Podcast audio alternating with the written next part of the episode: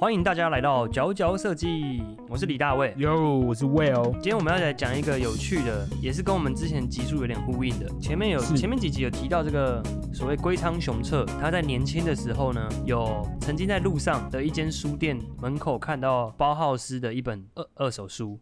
就是一本很大的包浩斯的书，然后嗯激起了他这个对于这个结构主义的这个灵魂。他那个时候就买下来了吗？还是没有？没有，他那个时候买不起，存钱，对不对？对，他存钱。哎、有趣，他存钱，然后就去把那本包浩斯的大书买回来。是那接下来，那这一集我们就是要来分享这个，我那个李大卫其实也有类似的这个经验。哇，你的这个嗯寻找这种古老的书，对对对，也是一个买大叔，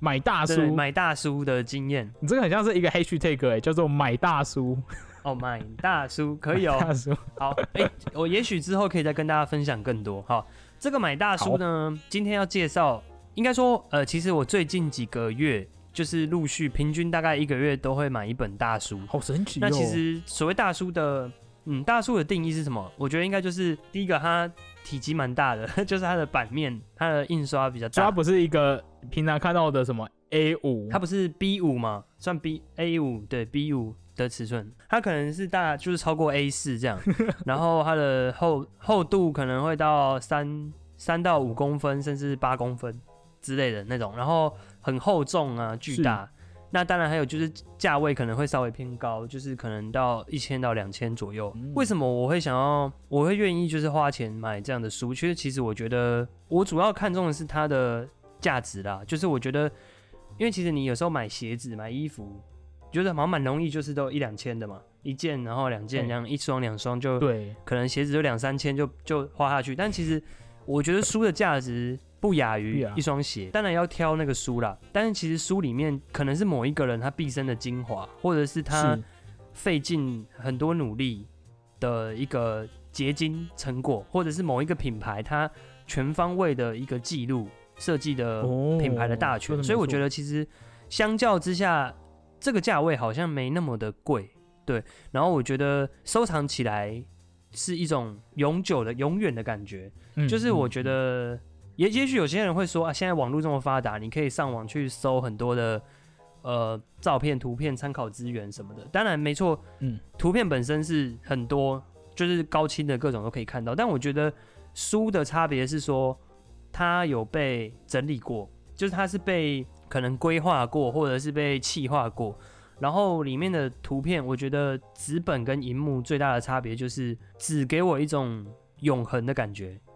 就是它在我面前，它哦永远就在那边。但是荧幕的话，荧幕就是那种持有感，你不会怕这个知识有一天会消失，或者你不用怕说网络上有一天你找不到，它就是一直在那。对，但是然后加上荧幕其实是一种变动的，荧幕是一直在换的，它不可能永远显示一个画面。所以我自己觉得啦，就是一张纸上面的印刷物在我面前，我可以把它看得很深，我会我会喜欢这种感觉，就是可以可以一直看，然后看得很深入的那种那种感受。那回到今天这个主题，我今天要来分享的第一本大书呢，就是这大个书是海泽维克设计全记录 （Thomas 哇 Hedwig） 这个英国英国非常重要著名的这个工业设计师。是，你在哪里找到这本书的啊？OK，我觉得这个过程真的跟小龟仓雄策有一点点雷同，就是他那时候第一次看到包浩斯的时候，觉得包浩斯的书他觉得很贵嘛，他回去经过一番努力才买到。对，那其实这本书我第一我刚开始认识的时候，哎、这个设计师是我大学时期的偶像。我刚开始认识他的时候，大概二零一三一四年，然后那时候有知道他有大概推有推出这本他的作品全集，但那时候这本书好像要两两千五左右吧，就是我觉得那个价位对一个大学生来说，可能真的有点负担太大，然后我觉得下不了手，对，就是一直时间这样过去，到终于出来赚钱之后，在一次因缘际会，在二手书的网站有看到一个我自己还蛮能接受的价位，所以所以我就把这个向往已久的这本书买回来了，所以也是有经过努力。读册吗？哦，对对对，二手我就书读册，嗯。哦，读册有这么多大书对对对。哦。它有一个功能很棒，就是征求二手征求，就是你如果找不到现在是，正在卖的二手的话，你可以按征求，你就把那个书名输入进去，然后之后如果有有有人愿意卖二手的话，就会跳通知嗯嗯给你。那看那个价格你接不接受这样子。来到这本书啊，海泽维克设计全记录，从我到我们我们，来讲一下海泽维克，他是英国最年轻的皇家工业设计师，就是因为贡献良多，所以就会被颁发这个好像是勋章吧？对这，样，哇，好酷，那他在他在二十四岁的时候就创立工作室，真的有够年轻。我们现在已经 对比他老了，比他那个时候老没有吧，也没有差几岁。好，对了，好，那他的著名代表作，我想魏友你应该看过吧我吧？知道，就是我超爱他的作品。伦敦奥运，伦敦奥运的圣火炬，对，然后哎圣火杯啦，圣火台，对不对？然后还有种子万国博览会的种子圣殿轮大家，如果记得那个是是不是上海那一次的啊？对，上就是上海万博，然后有一个，我现在有一个是对毛绒，它就是一根一根的木棍还是什么塑胶管嘛，插成一个亚克力，亚克力，一个有倒着 R 角哦，亚克力倒着 R 角的一个 Q 一个一个方体，很像那个蒲公英的感觉。嗯，呃对，很像蒲公英。那我记得那里面是不是储存了什么世界上的种子哦？这样子，种子，对对对，很多很珍贵的种子的颗粒在里面。那再来还有一个很著名的是陀螺椅，就是哎、你有看过吗？一个旋转的。我超想买一张，有。我也是，我我之前大学的时候我超有冲动我，记得不贵耶，我真的有认真研究。对，它好像有塑胶版我，记得是不是一万一万七左右就可以买到，还是七千就可以买到塑胶版的？你居然跟我一样，我我也真的有去查、欸，因为我跟你讲，那我我觉得是同一次，就是有一次北美馆有办活动，然后我也是去那边做到陀螺仪，我当时，然后我后来好像是我不知道在哪里看到价钱，我就发现那个价钱是可以负担的。嗯，我有觉得就是那时候看觉得可可负担，哎、你这样一讲，有点又激起我的那个感觉嘞。我想买是不是？我那时候已经熄灭，就过，因为那时候还是学生，也不可能放在宿舍里，然后就熄灭了。对对对对，可是你现在突然又让我有点燃起那个想买的感觉。你就会就会梦想，好像以后如果有个家的话，客厅就摆一张那个这样。我等下录完节目就去查。啊 OK，好，我觉得它的设计可以说是自成一格，哎，它好像走出了一个自己的流派，就是它有别于什么极简啊、现代啊，或者是是是，就是它的东西虽然虽然说有三 D 元素，可是跟扎哈的那种流线也不一样，他感觉就是真的走出了一个所谓海泽风的的一个流派，我觉得。其实我看到他的作品，我都不知道，我看不到一个风格，哎，就我觉得他东西是都很吸引你。可是你看到某个作品，你不会立刻就觉得说，哦，是海泽维克的东西。就像怎么讲，像是 Nando，或是像是刚刚提到扎哈哈迪，或是其他的菲普斯塔克，你有时候你看一个作品，你甚至可以猜到有可能是他做的。因为海泽维克的东西，就是你会嗯觉得这个东西设计的很棒，或是理念很清楚，可是你不一定会立刻感受到。反正就是怎么讲，他的风格嗯其实是很多变的。我在想。其实从这本作品集里面，整个这样看下来，也可以稍微归纳出，可以摸出一些线索，就是他的一些惯用的哦技法。我觉得对，可以后面可以是来详细的说明。他呢很重视，就是说对于材料的理解跟实际加工技术知识的重要性。他觉得你这么说好像是，你设计师不可能，嗯，设计师不可能不知道所谓加工的生产的方式跟技术。那他也很致力于去一直去革新，去研究新的材料的应用的方式。对，那他在硕班的时候哦，他在大学的时候是主修三 D 设计，然后硕班是在 RCA 的这个家具设计。他那个时候其实就已经有拟定一个志向，毕业之后，他离开学校之后，他不想要把艺术思维就是硬邦邦切成不同领域，比如说什么雕塑、建筑、时尚、精工、家具产品，他觉得这样子去分割艺术思维的的这个产业是太硬、太生硬的。他觉得所有的领域的设计应该都放在三 D 的架构下来思考，就是不要去看作哦。多个领域，而是以一个单一的领域去去定义，叫做三 D 设计。我第一次听到这个理论呢，我觉得蛮精准的哎。对他的作品幅度其实横跨真的很多面向，那对他来说出发点就是三 D，是所以其其实我我很好奇，就是说其实蛮多领域，毕竟都还是有各自的门槛在，我觉得能够这样子去自由的跨来跨去，真的是蛮厉害的。对，我记得从他的作品，包括刚刚前面讲到的这个种子圣殿，像建筑啊，然后他，诶、像是伦敦火炬的一些东西，那比较偏可能工业设计。那它还有家具，刚刚陀螺仪，然后我记得他也还做过伦敦最有名的那个什么双层巴士，也是他哦做的嘛、对对，所以他厉害。连交通工具都可以。各种你想到的东西，他几乎都有做到。因为我很好奇这本书，你刚讲到它是二手书，它是几年出版的？二零一三年呢、刚好哦我们大2013一欸的时候，嗯，哇，那也快十年的书，哎、时间过好快哦，天啊！时间过好快。好，十年也算。这本书整本书贯穿了一个一个点，以年代来区分，就是每一年循序渐进，就从最早一九九几这样一路到二零零几，每一个作品都有它的年份。那每一个作品呢，除了主标题之外，它的副标就是一句很简单的问句，一句挑衅的问句、作为出发点。然后我觉得，哎、其实这是一个很棒的设计发生的方式。是就你看这个问句，很会，感觉他好像就是很会设定命题吧？对，那接着再去执行这样子。那他前面其实有讲到说，不要看他这个问句很简单，就不就是这个这不代表他的构想是信手拈来的。他说，其实从命题到执行之间，还是一样要经过很多重重的障碍。嗯嗯嗯，所以只是他最后把它呈现的很很干净这样子。我这边可以念一些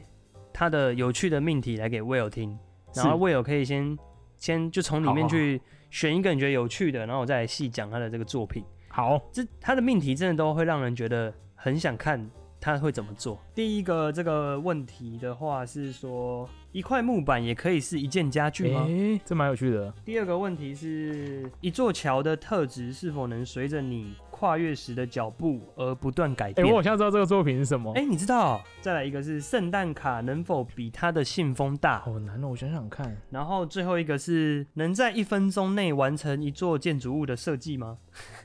还有一个是，嗯，表带能不能报时？最后一个是可以让人把你寄出的圣诞卡打开二十四次吗？都是一些很有趣的问题。好，我想听呃打开二十四次这个这个东西是什么？好，我先从 OK，刚刚这些题上的题目里面有听到有两个跟圣诞卡有关的，那其实它对耶，整本作品，它整本作品集里面其实收录不止两个，它很多圣诞卡设计，耶，蛮有趣的。就他蛮爱做圣诞卡的，感觉跟台湾设计师很像哎，就是会在什么过年出贺年卡，然后他就是在每年圣诞节都做一个圣诞卡。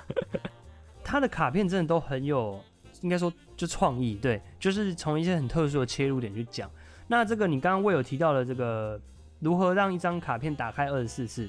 ，OK，你可以看到我给你的这个对，李大卫有拍下他这本书的照片，哇，好难形容这是什么东西。我觉得它有点像解构了卡片，你知道吗？他用了二十四个嗯、哦小信封，我现在看到的是很多小小的卡片、对。小信封，然后它他们就是有点排列错落，然后成远远看会觉得是一个大的信封，可是实际上是很多个小信封组成。对，它用很多小信封组成一个大信封，然后它还是算一一张信封的邮钱、邮票钱，对，等一下，这然后个这个合理吗？就是你跟邮差说，因为我全我把这些小东西都粘在一起，所以你只算我一张的钱，哎然后我要寄到同一个地点。我觉得它是算面积，哎，这蛮有趣的，好像在拿捏这个所谓 件数跟面积。哦，所以就是就它其实整个的整个的信封总面积还是在还是在那个一个正常信封底下。对，还在正常信封之下。哎、这真的很很跳，这真的很聪明。其实这个概念就来自他们传统的一个有点像日历吧，会让小孩去倒数圣诞节什么时候到。哦我想知道这个哎、嗯，他用有点类似这个概念去让每一个信封里面都有一个所谓那封信的某一个拼图的感觉，然后你就慢慢倒数到最后，整整封信就会被拼起来，拼成一个完整的资讯。对哎、这个有点想买哎，这个好棒哦，这就是他其中一个这个那个圣诞卡的案子。OK，真的解构哎、嗯我没有想到可以把一封信拆成这么多单元，可是它同时又是一封信。他其实很多作品好像都会有这种分解啊、组装的单元的元素。对，就像他提到他是什么三 D 设计这件事情，所以就算是连信纸，对，信封也可以这样改。他也可以把它用一个三 D 的方式来呈现。哇，我今天看到这个作品，其实对他有点改观了。我突然发现他真的比我想象中厉害厉害很多哦，真的 哦、是啊、因为我以前就只是觉得他会做一些很酷的设计，但我不知道他会做这么对有共鸣感的东西。然后呼应这个圣诞卡，另外一个圣诞卡的案例是说，圣诞卡能不能比他的信封大？这个我其实光听题目都不知道是什么意思嘞。信封有点像俄罗俄罗斯娃娃吧，但是把它做成信封，信封版的，就是一个大装小装小装小。那是，它它就会用绳哦。子去串联，所以你这封信打开之后，它它就会变成一个圣诞树。圣诞树。哦，所以它的它的信封就是它有四个信封，从大排到小，然后里面白色信封是白色，打开来里面是绿色的，然后它有一个这样子一个三角形的绳子连着，垂吊起来就变成，然后就变一个圣诞树的形状。它的它真的是三 D 设计师之 之手哎、真的吗达人哎、就是把信封这样串起来。嗯哼哼，它整个就是在各种玩弄，就是这种信封的嗯本质啊。这个有趣耶，这个有趣耶，真的像，嗯尤其你知道那种有些欧式信封，它那个你打开来的时候，它那个信封怎么讲？封的内压其实是一个三角形，所以它刚好像是哦，垂掉下对来，它就真的像一棵圣诞树的一个三角形这样子。哇，这个真的很有趣，大家一定要去看我们嗯爱区的图。接下来，刚才你有提到说你有听过那个一个桥梁是吗？我好像知道它是不是有做一个桥是什么，就像一个骨骼哦，然后可以可以可以卷起来再打开，不同人那个是另外一个，但也是他吗现？在这个呃也是他，也是他，但嗯，现在这个桥它是一个提案，它没有被真的实现。不过我觉得概念很酷，它连接这个伦它这个敦，桥啊长得超像大长的。嗯 它就是一个一直线，然后从右边到左边，然后变成开始变成弯曲、扭曲的端右端右这样子。但我觉得它厉害的是说，为什么啊？好神奇哦！它的概念是说，可不可以让人用不同的脚步去经过一座桥，对不对？你可以看到它的左边的这个弯曲的的形状，其实是，你要走一直线是可以一路走一直线走到对岸的。哎、对耶，这有点神奇对耶，。但是你今天想要沿着它的弯曲走也是可以的，就是它有点像让一个造型具备两种可能性。它没有要，它没有要扰民，就是它一样维持它原本你要你要快速通过也可以。可是如果你想要，因为我觉得它这个点对蛮有趣的哎。你想要驻足，就你想要停留，或者是想看表演的话，是可以减缓你的脚步的。而且你不觉得桥有时候都是一种情侣散步的感觉？如果你想要散步久一点的时间，你就真的可以绕着它的这个曲线慢慢的走，哦，但 整个浪漫起来。我刚才还说它像大肠，有点不好意思。但如果你只是想要通勤，你就真的走一直线也可以走过去。所以真的是是蛮有趣，用很本质的哦，概念去解释一个议题。对哇，这真的是一个浪漫版的那种手扶梯的概念，就是你要慢慢走、快快走都可以。这样大概就几个很有趣的命题。因为我们节目时间有限，大家如果刚刚提到某个题目有兴趣，你可以来私讯我们，我们再帮你解答。算是一个就是预告彩蛋预告，我们 我们不会把书的那个精华都讲完，所以大家如果真的很爱的话，也可以考虑去啊，对对对对，收藏最近有在想这件事情。对，大家可以考虑去收藏这本书，真的很值得啊！我觉得这本书的特色，我觉得它是有点像编年体的感觉，从他十九岁开始的作品，按照时间这样依序去排列，哦所以可以很明显感受到说不同时空下的作品性质的不同走向。你说可以感受到，例如科技的发展，对对对，有可能科技进步啊，或者是技术进步，它的做的东西的差异。同样一个人，然后在诠释哦对不同东西的时候的做法的差别。其实我也可以大概整理出一些感觉是他的招牌的动作，有点像是所谓海，可以定义为海蜇风吧，就是它的哎，你确定吗？这现在很严重，就是你要以一个评论的设计评论的角度去说海蜇风，我现在都 定义它为什么东西这样。不是啊，就是一一种我觉得它的招牌的一些做法，但我觉得也可以用来当做我们做设计的参考。就是说，你其实一个提案被打枪之是后，是是，你不用永远永远放弃它，你也许在某个适当的场合，哎、它可以被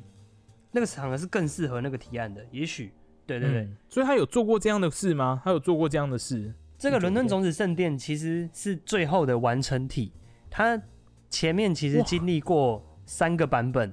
就是各种不同的案子，它有做过类似的形态。前面的版本长超丑，欸真的很丑哎、他好像曾经有坐在建筑上吗？然后有点有点混乱，就是毛茸茸但都没有他最后这个种子圣殿来的干净纯粹。嗯，精彩哦。所以，对他最早这个是在一九九九年哦，就已经提出这个在建筑物上面装毛茸茸的触须的这个案的想法，可是那时候就是没有实现出来，被打枪。对，然后后来又有两次机会是在一个庄园里面去做凉亭。对，嗯，那这两次的出发点其实也蛮有趣的，其中一个是说有没有可能用建筑尺度的这个火柴棒去支撑起建筑体本身。就是整颗球体哦长满了了火柴棒。对，它没有它没有所谓的脚啊或地基或支柱，但它就是靠它很强调说，比如说你牙刷的毛可能一根很脆弱，可是当很多毛聚在一起的时候，你要压其实是很难压下去的。虽然那个中间建筑其实是靠着这些中间的毛，然后对，它全部都是靠那些毛去哦。站起来的，就是有点像团结就是力量，很多根的时候，它这个建筑就 就可以浮起来。对对对，然后从这个木质的凉亭呢，又衍生到铝制的版本，就是用铝条，那铝条的中空特性就可以让光线去贯穿。对，那白天的时候，外面的光可以洒进去，有点像是他说为了一栋建筑可以开四千扇窗户，因为他用了四千根铝条，每根铝条都是是窗户。对，有一种对也是一种很。解构到很基本的感觉。对，然后在晚上的时候呢，里面用灯打出来，就像是一个电脑荧幕。因为当你今天里面有人的时候呢，你会把那个灯某一边遮住。超帅，有一种那种 pixel 的感觉哦。对对对对，就 pixel，你会变得有点像光影 pixel。对，等一下，你刚说对，他人在里面的时候，他很会很像那个什么小绿人，那个叫什么跑马灯的那种动画，你会遮住一些洞洞。嗯，你的剪影，对对，你的剪影就会被盖住。他就说那就像是一个电脑荧幕的立体版这样子。那其实是很低科技，可是却传达出这种 很蛮科幻的感受。到最后，二零零七年才真的诞生了这个伦敦的种子圣殿完全体这个版本。所以其实真的看到这个过程，其实蛮有趣的。我第一次看到一个一个故事，可以看到说设计师同样的概念，他在早期如何把它毁掉，就是如何做一个不知所云的东西。可是就是在他一直有了这个想法，有一个想要实现的东西，然后真的在就可能是他设计实力的更精哦，或是在某种那个嗯，天时地利人和之下出现了一个哇，对真是一个完全体，你觉得他已经不可挑剔了。就极致这样。就是所以说，提案被打枪的时候，真的是也不要太气馁。也许你要跟老板说，有一天我会再把它做出来。对，有一天我会在世界级的场合再把它弄出来，嗯，赏你一巴掌这样。所以说那个什么那个概念是很重要的、啊，表现手法可能还不够纯粹，对，可能那概念可能要慢慢把它雕琢到一个。成熟。这本书真的很有价值，因为我以前就看到这个种子生，你就觉得真的很酷，但我不知道原来背后有这么多的故事，这是我从来没有看过有人谈论过这件事，他过去的由来，而且他的每一个作品都太惊人了。有很详细的这个设计概念的描述跟就是论述，这样就是他告诉你他的过程啊，经历过什么什么什么，而且重点是中文版，哦所以我觉得这本书真的是很赞 这。是我们哎，对耶，对啊，中文版，好棒哦！太太舒服了。我觉得蛮适合推荐给那个哎，如果你现在在大学在做什么创基哦，OK，接下来还有另外一个案例哦，这个大家也可以在伦敦奥运二零一二年的时候看到它非常著名的圣圣火杯、圣火台。那这个圣火台哦，我超爱，我真的是我那时候完全就是五体投地，觉得这真的太酷了。他的概念很厉害。他说他希望可不可以让一个圣火台是由世界各地不同地区的人一起去一起去共同组装、共同完成，然后共同点燃。所以它的概念有点像是很多个单元，然后点火之后呢，再凝聚起来变成一个一个圆柱状的圣火台，有点像真的传递了奥运的，我觉得世界和平团结的这个这个概念。对对，这概念真的很强哎。所谓单元在组合的这概念，从他更早期的作品也可以看到一窥他的一些这个迹象。他这个看到左边这张图，它就是一个早期，他好像才哦，他在学生时期哦，有就是进图有成功的这一个案子，他是帮一个比赛做奖杯。对，那他那个时候的想法是说，有没有可能让一个奖杯的影响力可以大过就是单一的单元？所以其实概念有一点点像，就是也是从单元去组合，然后创造更大的影响力。那这个奖杯有点像是，对，它是有呃，总共有十三个奖项的样子，然后十三个奖项可以组成一个大很大的像酒杯的东西。那 来领奖的人就依序的把里面的每一个单元抽走。对，所以如果有一天这些获奖的人在齐聚一堂，他们可以再度的去组合出这个很大的一个酒杯。听起来很疯，可是真的有一种你去 share 这个奖杯的感觉。对对对对，就是单元啊，组装这个概念，其实感觉也是他的一个招牌手势。嗯，OK，接下来我们就来到他这个，他为百货公司 Harvey Nico 所设计的橱窗。那其实这个年代蛮久，算蛮久远的，就是那个时候其实没有什么三 D 列印或者是各种。各种神奇的三 D 软体，你可以看到这个橱窗有大概好几个，就是玻璃的窗户大小。他那时候的命题就是说，有没有可能让橱窗里的东西去跟建筑物本身做互动，就不要真的很像是被锁在玻璃里面的这个卫兵这样子。对我现在看到这个图非常的疯，它就是有一个是怎么讲，一个几何。不是说像，也不是说像触手，可就是一个几何一连串的一个东西，会直接串联这栋百货公司一楼的每一个窗户，然后再往上攀爬到它的这个建筑上，所以你就觉得好像有一个一股能量，一股很神奇的东西在流窜于整个建筑建筑上面。这个东西其实是在一九九七年，嗯，哇，一九九七年耶，超久以前呢。我们三岁的时候就做出了这样的东西，然后 那时候是非常土炮的纯手工制作，哦，所以真的很疯狂。就是它里面是用呃宝丽龙去切削，其实就很像雕刻在做的事情。然后宝丽龙切削之后，上面贴上那个就是一可弯，就是曲木板。对，但其实哦，但那过程其实是需要很多的。很多很巧、很精巧的超难，因为它长得真的非常非常的有机，这样的曲面这样子。重点是更难的是说，他那时候已经有一个团队在了，然后但是他说他觉得这个造型呢，在他脑脑子里的这个造型，他觉得没有办法跟别人一起分享，就是他觉得这个造造型只有他自己能做出来，所以他就自己一个人无法传达给别人，他不知道怎么样跟别人讲。对 他没有办法沟通出来，所以他就自己真的一个人就这样狂磕狂雕，就从缩模先做缩模出来，然后再把它放大成一比一的，然后你可以看到，他就真的是坐在很巨大的那个保利龙块上面去雕刻这个很巨大的，有点像蛇吗？对，这种触手般的，对，很像一个蛇形雕塑。所以，对我还在图里面看到他的助手，他助手就只能在旁边。做一些就是做一些后续的小事情，但主体就是做一些后续。哦，这个案子为期六个月，然后他们是在是就是各种仓库里面去想办法把他的零组件一个一个给雕出来。那其实真正展示也就展展示两个月而已，就是他真的上线展示两个月。对，然后我就觉得说，哇，为了一个这样的案子，他愿意就是愿意付出到这种程度，真的很。很不容易，这感觉已经是自我追求了。因为其实他可以大可不必这么累，就他大可不必用这么 辛苦的方式，可是他却愿意这样子去做一个串联出建筑物内跟外到人行道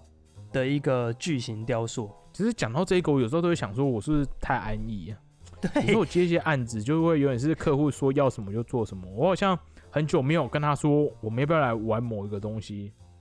最近的我的想法了，他他的东西真的感觉都是用自己的生命，用自己的各种身体去 去达成的，是很多的实作面，我觉得对，很强调他他很强调那个就用手思考，对，一直一直去试做啊，可以试出新的东西这样。OK，接下来来到这个代表作，就是陀螺椅啊，这个威尔跟我都很想要拥有一张的。这个陀螺椅当初的起源呢，是它的命题是说。旋转对称的形体能够制作出舒服的椅子吗？有点像就是一个 revolve 的形状，完全圆柱状，就有点像车床可以车出来的东西，有没有可能变成一张椅子？哦，我跟大家讲，它 revolve 的意思就是说，我们怎么讲？我们画了一个测试图，对，然后中间给它一个，给它一个旋转轴，然后你就把这个东西旋转一圈，嗯，它可能就变成一个怎么讲？一个碗形啊，一个某种形态，某种对称，三百六十度对称的东西，嗯。我觉得这个椅子真的很极致，就是说，有时候会想说，到底是很会命题，还是很会执行？就是说，他感觉已经真的把一个很纯粹、基本、本质的东西给做出来，然后你已经很难有什么东西可以超越的感觉。哇，就一个旋转状，懂懂懂然后就能达到一个变成一个舒适的椅子。而且他有自己创造的一个怎么讲？因为你你其实你也不能说它像陀螺，它其实也不像任何东西，但它就是一个会像嗯陀螺旋转，对，它也不是真的像陀螺那样旋转，反正它就是一个。我不知道，无法定义它，但你就觉得这个东西真的太厉害，它就是一个浑然天成嗯，它的凭一个作空品。对凭空搞出一个全新的全新的物件，这样。大家如果如果你真的在不管任何美术馆看到它，你真的一定要去做。它就是反正你就坐上去，它就真的会，你就可以在那边晃啊。反正真的没有任何一个一个家具是这样的形态哎真的存在，对，它没有死角，它可以晃到多大？我其实有点没印象嘞，但就是蛮舒服的。你可以你可以正襟危坐啊，也可以真的很玩乐，这样。嗯就想说人人类设计椅子已经几百年了，可是它还是能够做出一个完全新的做出一个，想法。而且这张椅子哦，虽然听起来很贵，它也很贵没错，它有个金属版本超贵，然后木头、哦好像有木头版本吧，木质版本很贵，还有但它还是有一个很亲切的塑胶版本啊，所以如果你家就是豪宅够大，你又想要某个神奇的设计单品，你真的可以买，对，真的酷，这真的超酷。好，接下来来到这个最后这个重头戏啊，我真的觉得超佩服的重头戏，就是刚刚魏尔有提到太，夸张了，刚刚提到每一个都非常的经典，我觉得大家也都听过。还有什么是更经典中的经典？就是这个伦敦巴士，我真的觉得太佩服，它可以横跨这么多的，帅，横跨这么多的设计领域，然后居然到交通工具也能去管道，我真的觉得到底是怎么样能够就是这么上通天文下知地理？因为其实很多的领域，像我，因为像我现在在做设计，就呃，我可能会接触到除了你你说柜子，除了钢金属啊加工，或者是各种可能嗯就是电镀啊，或者是铸造生产。焊接就已经觉得是基本的知识，但是你要再去跨到可能纺织类的布料内饰的这个制作，就会觉得有一点困难了。就是说，你可能对它的基础知识还不够，或者是你了解的种类不多，那就会觉得要跨一个领域其实是有相当门槛在的。可是它居然可以就这样从各种从从家具或建筑一路直接跨到这个移动的交通工具。嗯这个最近不知道大家有没有去过伦敦，应该就会看到这一台 全新的伦敦招牌的红色巴士。是好，我来形容一下，如果现在没看过图片的人，我们都知道这个啊，伦敦有很著名的双层巴士，那其实有老一辈的版本是长得就是比较方方正正一点点的这种公车感。但这个啊，海泽维克所设计的这一台双层巴士，它整个有点像是一个胶囊的屋顶，然后它的玻璃车窗也不是很硬的开窗户，它是像一个流线形态的，就环绕整台车子，成为它的玻璃。我对我记得我在伦敦好像有看到，你知道当时看到这台车的时候，你就会觉得说，哇，这真的是一个设计之都哎，对，真的就是就是有一种对，真的是经过设计的感觉。它传承它的传统，可是又又带有一种怎么讲科技感，然后又同时又同时呈现出那个优雅的感觉。就哇，我就觉得嗯怎么去抓到这个平衡？它是有说这是很酷。嗯，他他那时候有说，因为这个新新款的这台巴士会比旧款的要再加长三公尺，为了这个无障碍的空间，所以它采用这个阿角，就是圆弧哦。状的线条去消减它这个很大的笨重的这个哦原。来，对对对，所以它其实有一个它的怎么讲，实质上的理由嗯在，有个原因。嗯，其实它的执行就真的也蛮到位，不是随便乱倒阿角，对吧？对。对。那它而且我最爱的就是嗯。它的窗户，哎，因对为我们都知道双层巴士因为有两层，然后又前后什么的，它其实你你想想看，如果窗户一般都是方的，你这样印在一个我们刚才讲它倒了很多阿胶，你印在一个打阿胶的上面，打一些方形的洞，看起来就感很刚毅，觉就很不和谐。对，嗯可是大家一定要去看这个照片，它的整个窗户就像是一个流线的一个带子，然后贯穿了整台车子，就一切都变得很刚好的感觉。它这个从车子后面这样看过去，真的会让我联想到很像什么绅士的一些布料，那个穿着还是什么缎带还是什么的，就我就觉得整个看起来很优雅。嗯嗯那他有说，因为为这台公巴士的特色特色是说它有三个门，就是前中后都有门，但是只只集中在某一边，哦。因为就是某一边下车这样子，所以呃，对对对，他觉得，他他觉得这个左右的不对称性是可以去玩味的，所以他就让这个窗户这个有点像缎带般的窗户开的方式，就是像是整个环绕整个整台巴士。那尤其在后面的这个手扶梯的地方，就让它的采光是很足够的，不然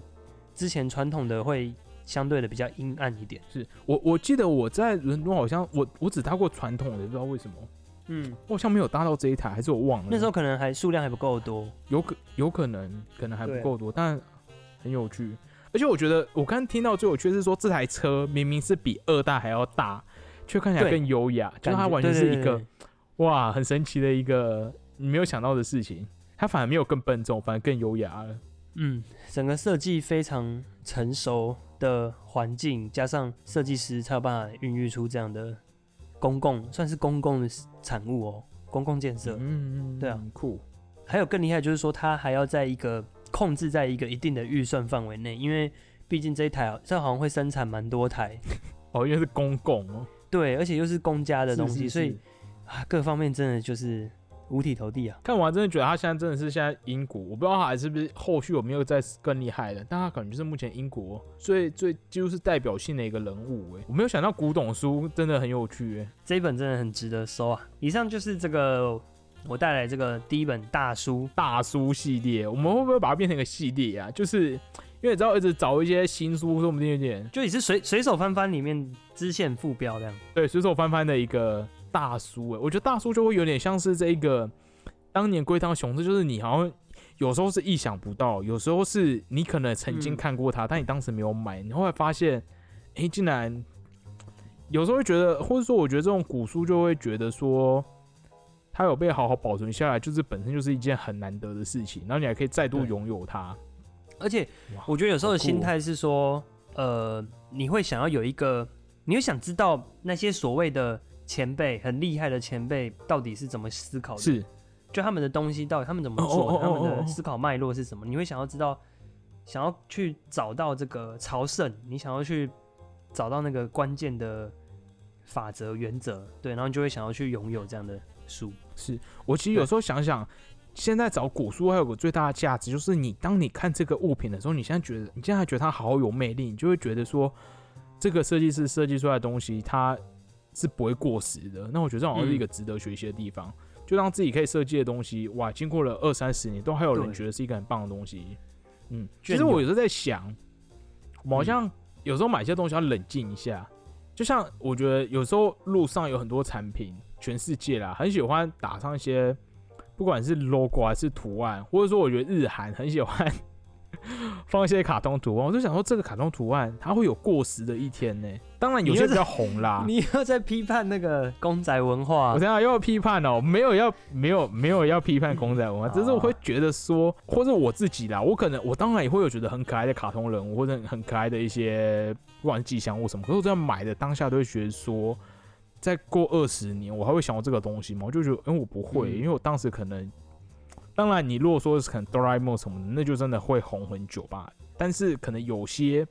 该怎么讲，有时候看到。这是我最近看古物啊，因为你其实看古董的东西，就会觉得古董的东西基本上它都是很纯粹的一个东西，嗯那你就觉得它好像看不一样，好像是不是这样的东西才能真的成为一个古董？这是我最嗯近，对我最近开始在研究，是我年纪太大了，我现在开始研究一些古董。哎、你说是多古的古董？我最近喜欢看一些，我我现在喜欢看一些铜器，或是一些石雕。是哪个年代？大概这是我现在喜欢看的一些东西。其实都没有，我我我最近才刚开始研究啊，所以我其实还哦没有非常注意到年代。可是我有时候看到一些，因为我现在在永康那边上班，其实那边有很多什么一些古物店或是跳蚤市场，有时候都会看到嗯一些很酷的陶器或者铜器，我就觉得哇，蛮有趣的。嗯，对，好了，没有要批判啦，但就是觉得说，其实大家有时候可以怕自己乱买东西，你其实可以想说，你如果现在买这个东西，那你五年后你还会觉得很酷嘛之类的，你可能当时就会冷静一下。嗯，对，好，那以上就是这一集这个大叔系列。对以后如果也许有机会可以再继续分享其有，如果我们有再找到什么厉害的书，对我知道李大卫手上还有很多本，对不对？如果大家很喜欢大叔这个系列，你知道你在大叔线，你可以听到你完全没有意想意想不到的书，绝对不是什么博客来、什么成品排行榜的书，都是那种是一个缘分。对，大叔系列是一个缘分。或者是有可能你 你就是可能还不愿意花那样的费用，那这边可以先帮你做一个开箱小开箱这样子。也是哎、大家如果有嗯发现什么厉害的古书，也可以分享给我们。对，对啊，因为听完李大卫这个机遇，我真的有点想要来好好研究一下大叔这件事情。以上就是这一期的佼佼设计，然后我们一样每周一我们会尽量准时更新，如果没有更新，就可能是在赶稿，那就是在下周就会再继续更新。没错，我们现在还是会以那个长期经营为目标。那也感谢现在还在收听佼佼设计的你们，那我们就祝大家有个美好的周一，那我们就下周一同一时间再见。我是 Will，我是李大卫，拜拜。好，拜拜。